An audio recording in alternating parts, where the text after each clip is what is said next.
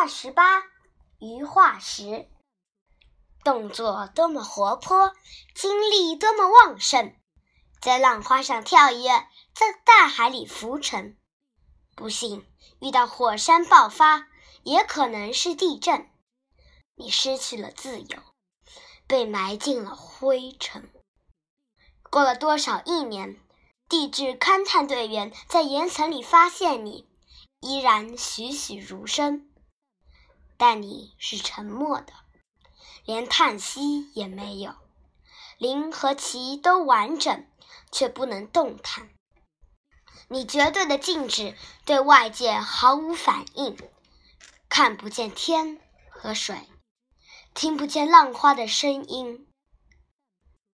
凝视着一片化石，傻瓜也得到教训：离开了运动，就没有生命；活着就要运动。